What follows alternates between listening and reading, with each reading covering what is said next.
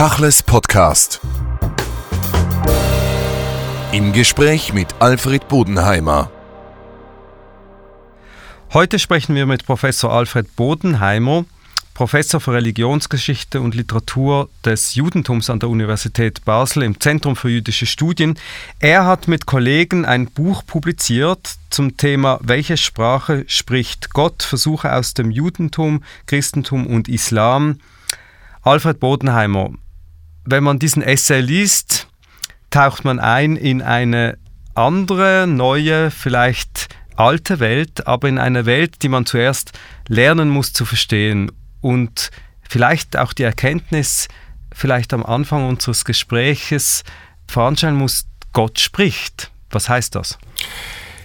Ja, Gott spricht, beziehungsweise wir versuchen, Gott sprechen zu hören. Und ich glaube, das ist der Ansatz, den wir alle drei, die Autoren dieses Bandes sind, also der Theologe Michael Seewald, der Islamwissenschaftler Thomas Bauer, beide Professoren in Münster und ich für das Judentum versucht haben zu erfassen. Eine Religion, eine monotheistische Religion jedenfalls, baut darauf, dass wir in irgendeiner Weise Gott vernehmen, irgendeine Form von Gott offenbart bekommen. Und die Frage war nun, die diesem Band zugrunde lag, wie kann man das für die jeweilige Religionsgemeinschaft eigentlich ähm, erfassen? Ja, wie kann man das für die jeweilige Religionsgemeinschaft erfassen? Wir kommen nachher auf Christentum und Islam noch zu sprechen, wollen aber zuerst mal den jüdischen Ansatz verstehen. Und Sie schreiben in Ihrem Essay, eigentlich heißt Gott sprechen, ihn aus dem Judentum sprechend zu verstehen. Das heißt, das ist eigentlich nicht eine universale Verständnisidee, sondern eine sehr jüdische. Ja, beides würde ich sagen. Also wir kommen ja von der Offenbarung her am Sinai, nicht wahr, wo Gott eigentlich spricht. Schon da haben sich später die Gelehrten gefragt, was heißt das eigentlich, dass Gott gesprochen hat? Hat man ihn wirklich gehört oder hat er nur den ersten Buchstaben gesprochen oder was ist da eigentlich passiert? Wir wissen es nicht. Aber wir haben eine Tradition, dass Gott sich äh, schon durch die Propheten vor allem an das Volk Israel gerichtet hat, aber natürlich gleichzeitig eine universale Botschaft verkündet. Wir haben eigentlich im Judentum immer dieses Doppelte. Also äh, es ist der Gott, der primär von den Juden gehört wird, aber im Prinzip eine Sprache spricht oder eine Botschaft hat, die für die Welt relevant ist. Jetzt muss man natürlich sagen, von den drei monotheistischen Weltreligionen ist das Judentum die erste und insofern ist vielleicht auch der Anspruch ein anderer als dann für die darauffolgenden. Aber dieses Gott spricht, das Sie diesem Buch und auch in Ihrem Essay veranstellen, das hat ja eine auf der ersten, auf der ersten Ebene eine sehr vermenschlichte Art und Weise des Zugangs zu Gott und gar nicht so stark mythologisch aufgeladen. Auf der anderen Seite, wenn man dann den Essay liest, ist es doch sehr komplex zu verstehen, was ist das eigentlich für eine Sprache, die er da spricht und wenn er überhaupt jemals gesprochen hat. Ja, es ist, es ist so, die jüdische Tradition, so versuche ich das wenigstens zu zeigen, hat das in verschiedene Phasen eingeteilt. Und wenn wir mal bei der ersten Phase beginnen, und ich möchte vielleicht, dass wir so Schritt für Schritt dann auch vorgehen, ist es ja die Prophetie. Also es gibt Menschen, die in irgendeiner Weise als Gottes Gesandte oder Gottes Boten sprechen äh, das gibt äh, ganze äh, Kriterien, nach denen man überhaupt beurteilen kann, sind das echte Propheten oder sind das falsche Propheten. Da möchte ich jetzt gar nicht weiter darauf hingehen oder hinweisen. Aber die spannende Frage ist, ähm, was passiert da und was markiert das Ende dieses direkten Gesprächs Gottes durch den Menschen? Also wann hört es auf, dass ein Mensch im Namen Gottes spricht und wir gehen in der Regel davon aus, dass das äh, der Prophet Maleachi ist, also das ist der sozusagen späteste Prophet des äh, Tanach, der hebräischen Bibel. Und äh, ich beschäftige mich schon ein kleines bisschen mit diesem äh, Malachi, weil sein Name eigentlich heißt mein Bote, ja. Und das ist ein sehr eigenartiger Name und es hat schon äh, relativ früh darüber Diskussion gegeben, ob er das eine bestimmte Person war oder mit einer anderen Person identisch ist. Das heißt, ist das noch Prophetie oder geht es hier schon in etwas anderes über? Prophetie, muss man verstehen, ist die direkte Botschaft von Gott. Alles, was nach der Prophetie kommt, ist eigentlich Interpretationsarbeit. Also das Verstehen wollen, was in den Dingen, die gesagt worden sind von Propheten oder in der Schrift in den fünf Büchern Moses eigentlich gesagt worden sei. Das ist eigentlich der radikale Schnitt, bei dem man erklärt, Prophetie ist zu Ende. Sie nennen die Prophetie und die Propheten das Sprachrohr Gottes. Malachi geht ja auf die Zeit, glaube ich, zurück des zweiten, des Baus des zweiten Tempels, also dort, wo dann nach dem Chuban eigentlich die Prophetie beendet wurde. Und dieses Konzept des indirekten, des verborgenen Gottes, des, Sie nennen das auch schweigenden Gottes, aber auch der nicht immer ganz klaren Situation, wer spricht da eigentlich? Also wir haben die mündliche Lehre, die, die, die schriftliche Lehre, wir haben die Propheten, wir haben die Exegeten, auf einmal sprechen ganz viele für Gott. Was ist das, was liegt diesem Konzept zugrunde im Judentum? Wieso gibt es nicht wie im Christentum so eine direktere Ansprache? Eine schwierige Frage. Und es ist natürlich letztlich ein sehr äh, arbiträrer Entscheid zu sagen, ja, es gibt jetzt einfach keine Prophetie mehr. Ja, die Frage ist auch, wann wurde das gesagt und gab es noch äh, Menschen, die mit dem Anspruch antraten, Propheten zu sein und es wurde ihnen einfach nicht äh, abgenommen, dass sie es sind. Das Spannende ist, dass irgendwann vielleicht erkannt wird, dass Prophetie gar nicht etwas so Wirkungsvolles ist. Ich habe das mal in einem anderen Zusammenhang, in einem Text über das Hören in den Religionen, da habe ich einen Vortrag über das Hören im Judentum gehalten und es ist mir eigentlich klar geworden, dass im Gegensatz zum Sehen, also der Prophet ist ja auch ein Seher, der wird zum Beispiel beim Sefer Shmuel im Buch Samuel wird er auch so genannt, Haroe, der Seher ist der Prophet. Der Prophet ist einer, der sieht, der Gott in irgendeiner Weise begegnet und dann zu den Menschen spricht von da geht es dann weiter zum Hören, zu dem, was wir die sogenannte mündliche Torah nennen, in einem längeren Prozess bis äh, dann in die Mishnah und in den Talmud, also im zweiten und dann später sechsten Jahrhundert ungefähr. Und es ist mir dort aufgefallen, dass eigentlich die Propheten relativ erfolglos waren. Die haben eigentlich immer die direkte Message von Gott gehabt, aber nie hat ihnen einer zugehört. Und sobald man gesagt hatte, also es sieht jetzt eigentlich keiner mehr, was Gott gesagt hat, sondern wir verbreiten jetzt eigentlich weiter, was wir gehört haben von Generation zu Generation, ist ein halachisches Werk entstanden, das eine Kohäsion geschaffen hat innerhalb des Judentums und eine Nachhaltigkeit und eine Dauerhaftigkeit und eine Selbstverpflichtung, die unvergleichlich viel größer war. Das heißt, die vermeintlich abgeschwächte Form der Überlieferung im Sinne dessen, dass jeder einfach weitergibt, was er gelernt hat, hat natürlich eine viel, viel stärkere Verankerung des göttlichen Worts, wie ich jetzt mal in Anführungszeichen sagen möchte, gebracht, als die unmittelbare Prophetie. Und es mag sein, dass in irgendeiner Weise der Erkenntnisprozess gekommen ist, wir müssen das jetzt einfach wieder in Anführungszeichen demokratisieren. Ja, die Propheten ähm, haben sicher wichtige Botschaften, sie haben eine starke Erfüllung des göttlichen Wortes, aber sie reden eigentlich an den Leuten vorbei. Das würde eigentlich heißen, die Kanonisierung des Gotteswortes war eigentlich stärker als äh, sein Wort oder dessen Worte in, in den Worten von den Propheten selbst. Also Kanonisierung war ja eigentlich dann der Ausgangspunkt zu sagen, wir haben jetzt sozusagen das feststehende Tanach, wann immer das genau passiert ist. Und von da an reden wir nur noch darüber, ja, und darüber, was dann das Gesetz ist. Und in dem Sinn war das vielleicht der Moment, wo er sagt, ja, wir machen einen Schnitt, jetzt schließen wir die Schrift ab und beginnen darüber zu reden. Und da kann jeder irgendwie mitmachen. Also das klingt jetzt ein bisschen äh, sehr salopp, aber im Prinzip tragen wir damit etwas in die Breite, was vorher so als äh, spezifisches Wissen oder als spezifischer Zugang verstanden worden ist und vielleicht an der Masse viel mehr vorbeigegangen ist.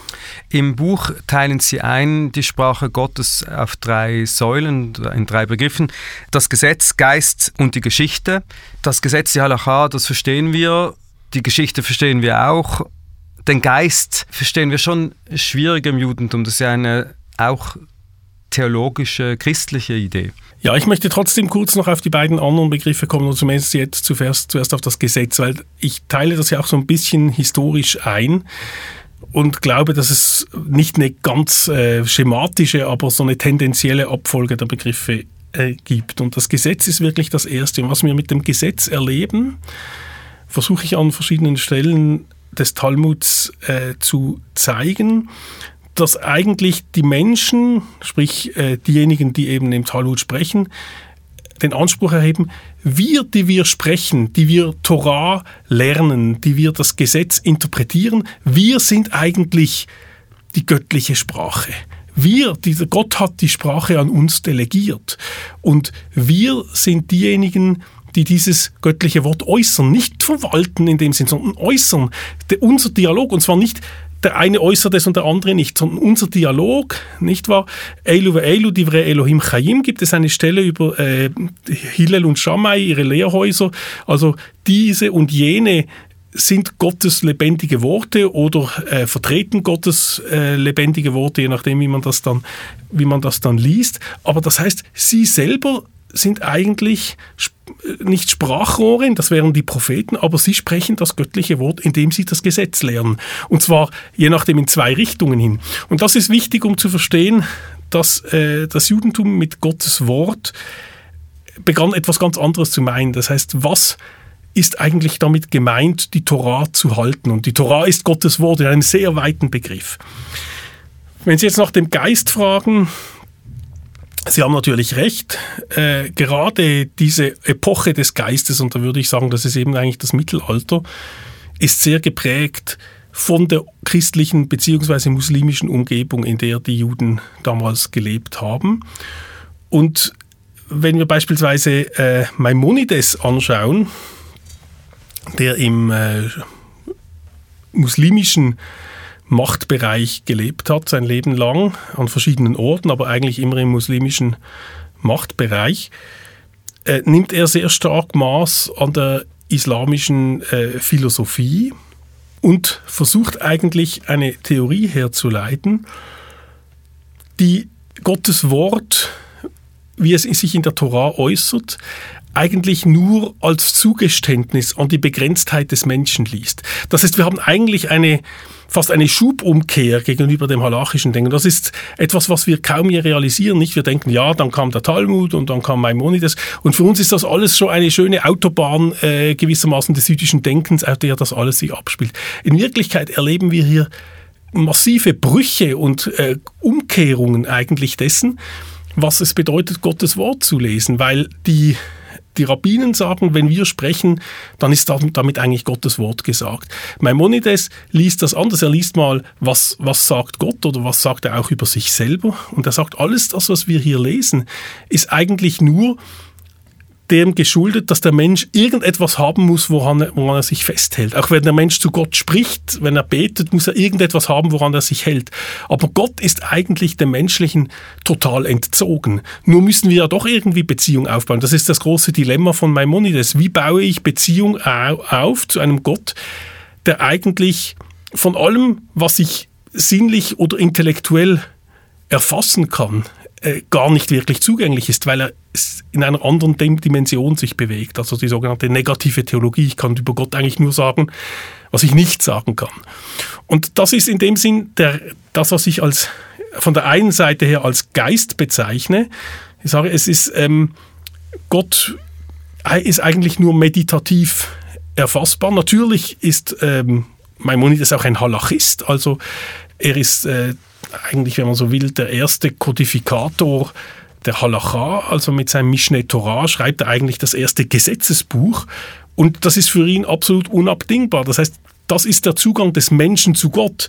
Aber die Sprache Gottes, verstehe ich eigentlich nicht. Ich verstehe nur das, was Gott mir gewissermaßen als Hilfsmittel übermittelt. Und das ist teilweise natürlich, besteht darin, dass ich auch diese Mitzvot habe, die ich dann halten kann. Und damit habe ich eine Kommunikationsebene. Er erkennt zwar auch die Prophetie als etwas sehr äh, diffuses und abstraktes, das kommt bei, bei Maimonides schon vor, aber im Prinzip ist der normale, durchschnittliche, auch vernunftbegabte Mensch jemand, der sich irgendwie mit dem zurechtfinden muss, was er halt an göttlichem Offenbarungsgut vorfindet.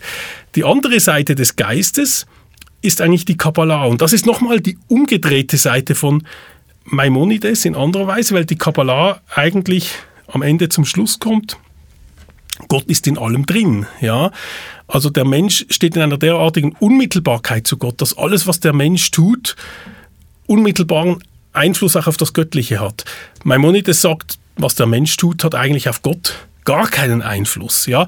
Und da ist es wieder der Geist Gottes, der aber natürlich jetzt alles durchwebt und auch durchweht. Ja? Also einerseits haben wir die Entzogenheit des Göttlichen bei Maimonides, andererseits die totale Durchdringung durch das Göttliche in der Kabbalah. Und das sind eigentlich die beiden Aspekte des Geistes, die das jüdische Mittelalter prägen. Und zugleich gibt es ja noch das zusätzliche Paradox, dass auf der einen Seite ist schon das Aussprechen des Namen, Namens Gottes oder der Namen Gottes verboten, aber das Wiedergeben seiner Worte nicht und die Interpretation seiner Worte nicht. Sie haben Maimonides genannt, wir könnten noch Rashi nennen, ohne die beiden wäre das Gotteswort fast nicht verständlich für die Menschen, also dann nochmals sozusagen unterworfen der Interpretationsmasse des Menschen in, in seinem Geist sozusagen. Das ist richtig, wobei ich Rashi, der also im 11. Jahrhundert äh, lebte in Mitteleuropa, Frankreich und, und Deutschland lebte, eigentlich noch sehr viel stärker der ursprünglichen rabbinischen Denkweise nahe sehe als dann Maimonides, der eben sehr stark durch die aristotelische Philosophie äh, und, und das äh, muslimische Denken äh, jener Zeit geprägt ist. Und Rashi hat eigentlich, geht davon aus, dass man die Torah wirklich verstehen kann. Und das ist natürlich auch ein Unterschied zur, zur Kabbalah. Die Kabbalah sagt, die, die Torah ist, das ist ein, ein Text voller Geheimnisse, voller Codes im Prinzip. Also wenn irgendeine Geschichte über Abraham und Isaac steht, dann müssen wir die eigentlich als Geschichte der Sephirot verstehen. Also die Sephira, die Abraham zugemessen ist und die, die Isaac zugemessen ist, äh, das ist irgendeine Art von äh, hochmetaphysischer, transzendenter ähm, Kommunikation und, und, Vorgängen, die da sich abspielen. Und das ist bei Rashi sicher anders. Also Rashi liest das eigentlich ziemlich down to earth, äh, bewegt sich sehr stark auch in den Midrashim, also auch in den rabbinischen Lehrerzählungen, äh, wie sie die äh, Bibel lesen und versucht die Bibel dort sozusagen festzumachen. In gewisser Weise ist auch Rashi ein Demokratisator, wenn man dieses Wort überhaupt verwenden kann, der die Bibel zugänglich machen möchte. Aber er geht davon aus, ja, dieses Wort ist ein Wort, das man verstehen kann. Man muss nur die richtigen Fragen stellen. Nicht? Also Rashi ist immer die Frage, was stört Rashi? Das ist so die Grundfrage, um ein Rashi zu lesen. Da versteht man, was er einen erklären will. Aber sein Verständnis ist ein sehr viel in Anführungszeichen klassischeres, also der rabbinischen Denkweise, würde ich sagen, der äh, des Talmud und der Agadah, also der, der Midrashim, Näheres als bei Maimonides. Ein Name, der in Ihrem Essay immer wieder auftaucht und zentral ist, ist der von Ezra. Auch natürlich in der Zeit, in Ezra gewirkt und gelebt hat und im Verständnis damals von Göttlichkeit und äh, wahrscheinlich auch von Nation oder Territorium. Wieso ist Ezra so wichtig jetzt gerade für Sie auch in diesem Essay? Ezra der eng verbunden ist mit dem Wiederaufbau des Zweiten Tempels, den er ja übrigens als Beamter des äh, persischen Königs vollzog und auch mit dem Geld des persischen Königs. Also das war eigentlich ein, ein von, von außen bezahlter Wiederaufbau und initiierter Wiederaufbau. Ezra ist äh, vielleicht deshalb wichtig, weil er eine neue Form der Verankerung der Torah im Volk vornahm. Also man spricht von den Esraschen Reformen. Wir wissen auch gar nicht ganz genau, was damals eigentlich bekannt war an der Lehre Gottes im Volk, nicht? Also wir, wir haben sehr wenig Einblick. Was wussten eigentlich die Menschen, was wussten sie nicht? Wir wissen zum Beispiel, dass einige Jahrhunderte vorher bei König äh, Josiahu, also Josias, wie man ihn auch nennt, ein Buch gefunden wird bei Tempelrenovationen Und äh, das Buch war nicht bekannt und es gibt große Diskussionen, was war das überhaupt für ein Buch? Ist es das Buch äh, Dwarim, also das fünfte Buch Moses, oder ist es überhaupt die ganze Tora? Und wir fragen uns also, wenn der Tempel stand und eigentlich alles funktioniert haben soll, wie kann es sein, dass das Buch selber gar nicht mehr bekannt ist? Und Ezra war äh, jemand, der die Gesetze implementiert hat gewissermaßen mit der Autorität des persischen Königs. Das heißt nicht, dass es diese Gesetze vorher nicht gegeben haben soll, aber er hat dezidiert für die Verankerung der Gesetze im Leben der Menschen gesorgt und damit natürlich den Gesetzen, dem, was wir dann als Halacha kennen, diesen Sitz im Leben gegeben, der eigentlich die Essenz dessen ausmacht, was wir nachher als jüdische Existenz bezeichnen würden. Und das ist äh, wahrscheinlich die große Tat oder die, die große Wende, äh, die Esra vollzogen hat. Ein Buch, das Sie erwähnen, die Megillat Esther, die auch Bestandteil ist des Znach letztendlich, ist insofern interessant, dass dort der Name Gottes gar nicht mehr vorkommt.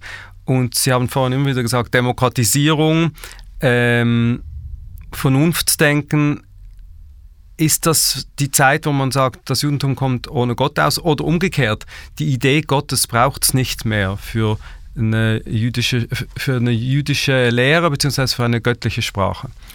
Ja, ich würde sagen, die Idee Gottes hat es immer gebraucht. Ähm, das Interessante ist, wenn Gott nicht vorkommt, dass man Gott eigentlich impliziert, dass er vielleicht gar nicht mehr vorkommen muss. Das ist, also man kann das unterschiedlich lesen. Ich weiß, ich weiß dass es äh, Leser gibt, Leserinnen, die, die vielleicht sagen, also wenn Gott nicht vorkommt, dann heißt das, der war irgendwie auch nicht da.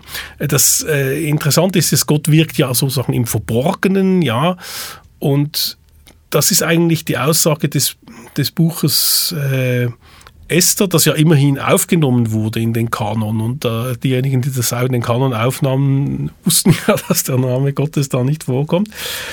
Äh, zu sagen, ja, Gott ist nicht immer so offensichtlich und offenbar in der äh, Geschichte, wie das vielleicht von der Bibel, von, von den fünf Büchern Moses oder auch späteren Büchern suggeriert wird, und vielleicht ist das auch der Diaspora-Aspekt, nicht? Also das Buch Esther spielt halt in der Diaspora und es ist eigentlich der Ort in der Tora, wo das Wort Yehudi, also Jude, an prominenter Stelle überhaupt aufkommt. Das ist nicht das einzige, die einzige Stelle im Tanach. Es gibt nicht so furchtbar viele, wovon Jehudim die Rede ist, aber dort ist es sehr prominent.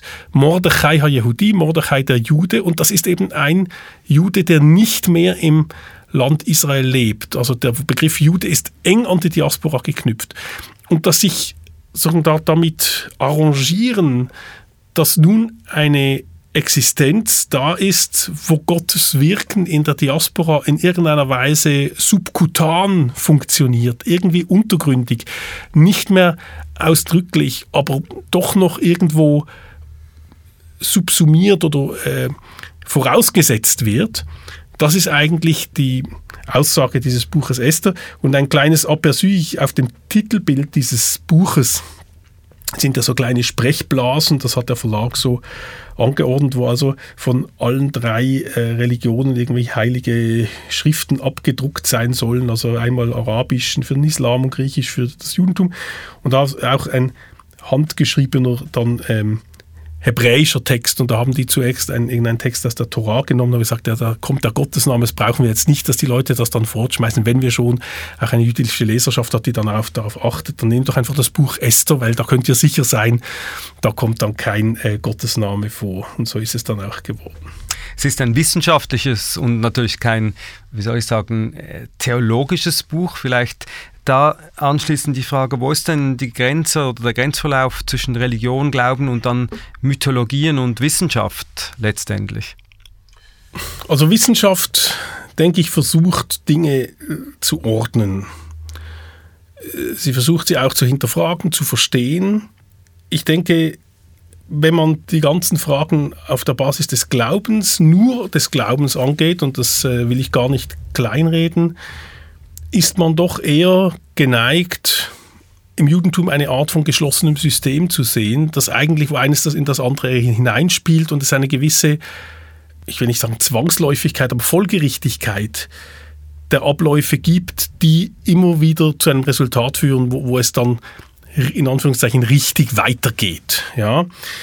Und Wissenschaft kann auch letztlich nicht, wie man das immer meint, der Wissenschaft äh, aufbürden zu müssen, gerade in diesem Bereich Dinge beweisen.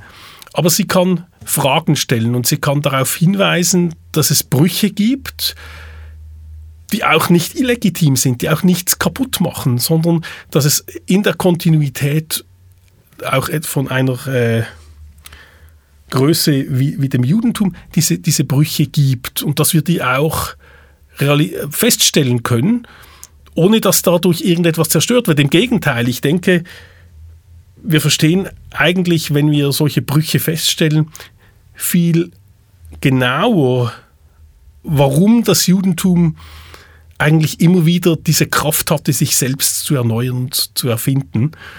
Und dabei trotzdem im Bewusstsein zu sein, auf die alten Traditionen zurückzublicken. Und das ist für mich eigentlich so ein bisschen die Differenz zwischen einem vor allem glaubensbezogenen und vor allem wissenschaftsbezogenen Überlegen äh, über das Judentum oder Nachdenken über das Judentum. Man könnte dann aber auch sagen, das Judentum ist irgendwie sogar menschengemacht, weil in jeder Generation wird das Judentum anders verstanden, neu interpretiert und das ist dann das sogenannte Judentum. Sie enden in Ihrem Essay mit Spinozas Pantheismus, also eine ganz extreme Form in der jüdischen Überlieferung vom jüdischen Verständnis.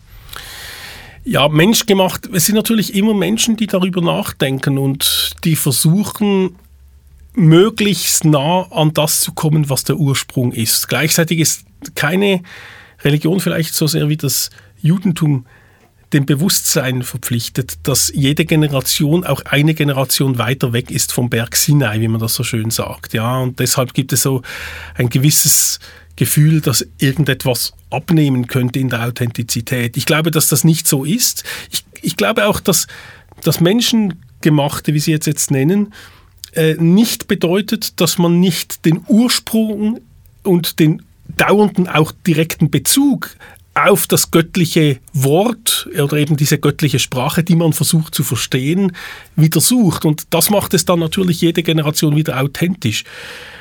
Aber es ist natürlich äh, richtig, jede Generation und jede Generation in sehr vielfältiger Weise, äh, mit sehr vielen inneren Streitereien auch, wie das äh, immer so ist, macht sich ihren eigenen Gedanken. Bei Spinoza ist es das Interessante, dass er über viele hunderte Jahre hinweg eigentlich als Outcast gegolten hat und natürlich heute kein jüdischer Mainstream-Denker auch ist, aber dass wir doch beginnen, und das ist vielleicht auch ein Verdienst der Wissenschaft, zu verstehen, wie tief auch sein Denken in seiner jüdischen Herkunft verwurzelt ist.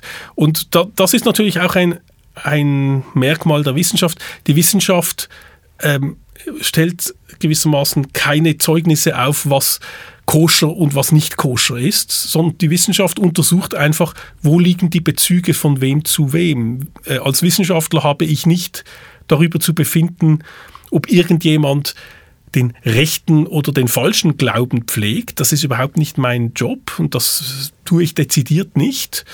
Ich kann privat das glauben, was ich glaube, aber es ist nicht meine wissenschaftliche Pflicht, das in irgendeiner Weise äh, irgendjemanden zu beweisen oder zu attestieren, dass jemand es so getan hat oder nicht, sondern wir können versuchen zu zeigen, wo liegen jüdische Quellen, welche anderen Bezüge spielen aber auch hinein. Ich meine, es ist heute keine große Revolution zu sagen, wenn wir nochmal auf Maimonides kommen, wie wichtig für ihn das muslimische Denken war. Meine Überzeugung ist heute, nachdem ich äh, mich ein bisschen damit beschäftigt habe. Ich bin kein Kabbalah-Spezialist, ich bin auch nicht direkt ein Maimonides-Spezialist. Mit beiden habe ich mich ein bisschen beschäftigt. Zu glauben, dass wahrscheinlich ein Denken wie das von Maimonides, der ist ja nicht der einzige in dieser äh, sehr philosophisch orientierten Denkweise, eigentlich nur im muslimischen Raum entstehen konnte und die Kabbalah eigentlich nur im christlichen Raum entstehen konnte. Und Ihr Denken konnte vielleicht nur im Basler Raum entstehen. Sie sind ja selbst äh, Teil des Ganzen, sind Exegete, wenn man so will. Sie schreiben auch im jüdischen Wochenmagazin äh, Tachles regelmäßig Sidra-Betrachtungen, Sie interpretieren. Mit diesem Background, den Sie haben, auch der aufgeklärten äh, allgemeinen Bildung, wie gehen Sie denn an die Exegese ran, an diese Exegese der heiligen Texte? Also erstens für mich ist die Heiligkeit der Texte immer dadurch definiert, und das frage ich eigentlich immer meine Studierenden, was ist überhaupt ein heiliger Text und was ist ein heiliger Text im Judentum? Und da kriege ich immer die buntesten Antworten, das ist auch gut so. Meine Überzeugung ist, die Heiligkeit des Textes im Judentum oder der Torah vor allem als Grundtext des Judentums ist, dass wir sagen, der Text ist in sich ein vollständiger Text. Er enthält keinen Buchstaben zu wenig und kein zu viel. Das macht die Interpretation daran. Wo, wir können alles erzählen, der Text kommt hierher oder daher, äh, Gott hat ihn geschrieben oder andere Sachen, ganz andere äh, Instanzen haben ihn geschrieben. Das ist gar nicht mein Thema. Mein Thema ist ähm, zu sagen, dieser Text als Text ist so, wie er steht, relevant. Und wenn ein Wort mehr steht und ein Wort weniger, ist das der Überlegung wert, warum es so steht. Und für mich ist halt exegetisch dann schon auch wichtig zu sehen, wie lesen auch andere diesen Text. Ja, was lese ich rein, was lesen andere rein, das auch miteinander zu, in, in, ins Gespräch zu bringen. Und in dem Sinn ist die Auseinandersetzung mit dem biblischen Text für mich immer auch eine Form der Arbeit mit einem Text wirklich. Denn da, daher komme ich auch. Ich bin eben ausgebildeter Literaturwissenschaftler und das, das Texthafte an der Torah äh, ist das, was mich äh, fasziniert und jedes Mal bei jeder neuen Lektüre von neuem auch mitreißt. Jetzt kann man sagen, die Uneindeutigkeit dieser Texte, die vereint auch euch als Essayistin in diesem Buch, äh, welche Sprache spricht Gott? Weil wenn man die anderen beiden Texte liest von Thomas Bauer und Michael Sebald, kommt man auch zur Konklusion, sie setzen sich stark mit der Uneindeutigkeit dieser Texte, mit der Zweideutigkeit, mit der Vielinterpretationsmöglichkeit der äh, heiligen oder biblischen Texte auseinander. Und da könnte man sagen, das hat eine ganze Disziplin von Exegeten eigentlich erfordert, damit man diese Texte überhaupt verstehen kann. Die Sprache ist nicht eindeutig, diese göttliche Sprache. Das ist irgendwie so der Konsens von euch dreien. Das ist richtig. Wobei, und das ist, glaube ich, auch ein Konsens, der äh, sich sozusagen mit der Zeit herausarbeiten lässt, wir, glaube ich, implizit alle drei zeigen wollen, dass je mehr wir in die Moderne kommen, desto stärkere Bestrebungen gibt es zu einer nicht unproblematischen Vereindeutigung dieses Textes. Äh, das sehen wir äh, sicher, wenn es um das geht, was ähm, Bauer, Thomas Bauer, der Islamwissenschaftler, mit dem islamischen Fundamentalismus versucht zu zeigen, der eigentlich den Texten sich entfremdet hat. Wir sehen es äh, teilweise auch bei, bei Seewald, der auch äh, in einer bekannt gewordenen Rede von äh, Papst Benedikt XVI. eigentlich äh, so milde kritisiert, dass er doch eine, einen sehr unbeweglichen Wahrheitsbegriff bedient. Und ich versuche jetzt eigentlich dort zu zeigen, wo ich glaube, dass der dritte Teil dessen, was ich als göttliche Sprache sehe, die Geschichte, im Prinzip in Anspruch genommen wird, um ein vermeintlich klares göttliches Wort zu beweisen. Ich nenne das ja dann sekundäre Prophetie. Also sekundäre Prophetie heißt im Prinzip in meiner Sicht nicht zu sagen, was sein wird, sondern das, was ist, unmittelbar zu deuten als Ausdruck des Göttlichen. Ja? Ähm, die ich für sehr äh, schwierig halte, weil sie im Prinzip das Weltgeschehen einem ganz bestimmten Interpretationsraster unterwirft. Äh, das notabene in den unterschiedlichen Strömungen des Judentums völlig unterschiedlich, äh, fast äh, diametral auseinanderlaufend daherkommt. Und ja, ich glaube, wir, wir plädieren letztlich irgendwie alle drei für die Offenheit der Texte. Das ist, das ist sicher richtig. Für die Offenheit der Texte und Was wir angedeutet noch nicht ausgesprochen haben im Detail ist natürlich diese Offenbarungsreligion. Das ist wahrscheinlich die Kausalität dieser Texte, aber auch dieser drei Religionen. Also das ist eine Grundvoraussetzung, um die Texte überhaupt zu verstehen. Dass sich ein Gott an Menschen wendet, ein Gott vielleicht symbolisch als König dargestellt, aber einer, der letztlich, um in ihrer Sprache das zu sagen, Gesetz und Geschichte begründet. Ja, das ist also schon wahr. Ich meine, wenn, wenn wir, theoretisch könnten wir sagen, wir lesen einfach diese Schriften mal als Atheisten. Das kann man natürlich tun. Die Texte haben dadurch eben noch nicht ihre, ihre Faszination vielleicht verloren, aber sie verlieren eigentlich das dezisive oder das zwingende Moment ihrer Relevanz.